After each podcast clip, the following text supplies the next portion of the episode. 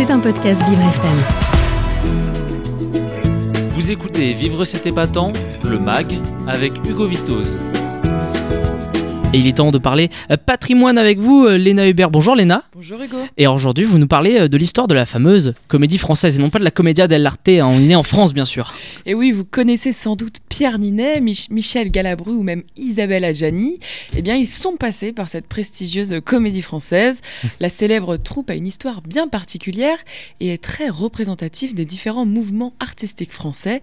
Donc tout commence en 1670 où trois troupes de théâtre rivales coexistent. Il y a celle du Marais, celle de l'Hôtel de Bourgogne et celle du Palais Royal, dirigée par Molière. Ces trois troupes vont fusionner par ordre du roi Louis XIV en 1680 et former ensemble une seule et unique troupe qui s'appellera la Comédie Française. Alors cette fusion a des objectifs très politiques, Léna. Ah oui, c'est notamment en réponse à la comédie italienne très en vogue à cette époque que le roi crée cette troupe. Il veut que le théâtre français se développe.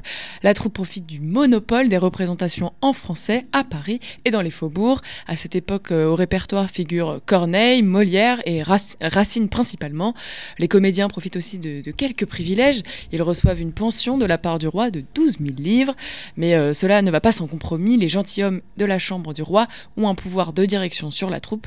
Plus rien ne se joue sans l'accord de l'État et donc du roi. Et comment s'organise, comment elle s'organise cette nouvelle troupe?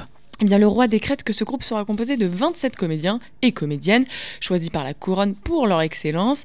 Ils sont appelés les pensionnaires de la comédie française. Elle adopte l'emblème de la ruche bourdonnante et sa devise Simul et Singulis, être ensemble et être soi-même. La troupe est basée à Paris et va déménager plusieurs fois. Ils Mm. passeront par l'hôtel euh, Guénigo, le théâtre des Tuileries ou le théâtre de l'Odéon. Et à la mort de Louis XIV, que devient donc la comédie française, Léna?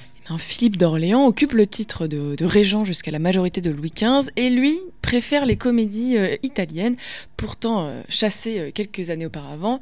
Les comédiens jouent à Paris et jouissent des pièces de, Marivaux, un nouveau style théâtral à Paris, mêlant la, la tragédie et la comédie.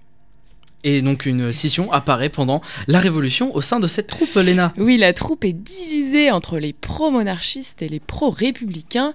Les républicains vont aller s'installer dans le nouveau théâtre, après le, appelé le théâtre de la République. La Révolution accorde aux comédiens les droits civils refusés avant par la royauté, mais ils perdent, alors, euh, ils perdent leur situation de privilège, leur pension royale est supprimée et le monopole qu'ils avaient euh, sur le répertoire français n'existe plus. En 1793, la partie de la troupe monarchiste est arrêtée et échappe de peu à la guillotine. La réunification des troupes se fait sous Napoléon, qui se fait euh, protecteur de la comédie française, avec le décret de Moscou, qui va régir son fonctionnement.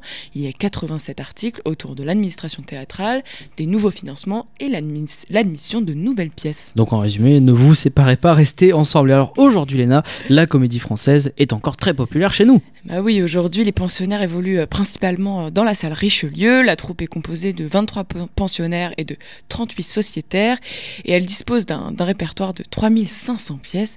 Les pensionnaires, après un an dans la troupe, peuvent devenir sociétaires. L'administrateur général actuel est Éric Ruff et la comédie française est aujourd'hui sous la tutelle du ministre de la Culture. Vous pouvez aller voir la comédie française presque tous les jours de l'année dans trois salles parisiennes et à l'étranger pour une centaine de représentations.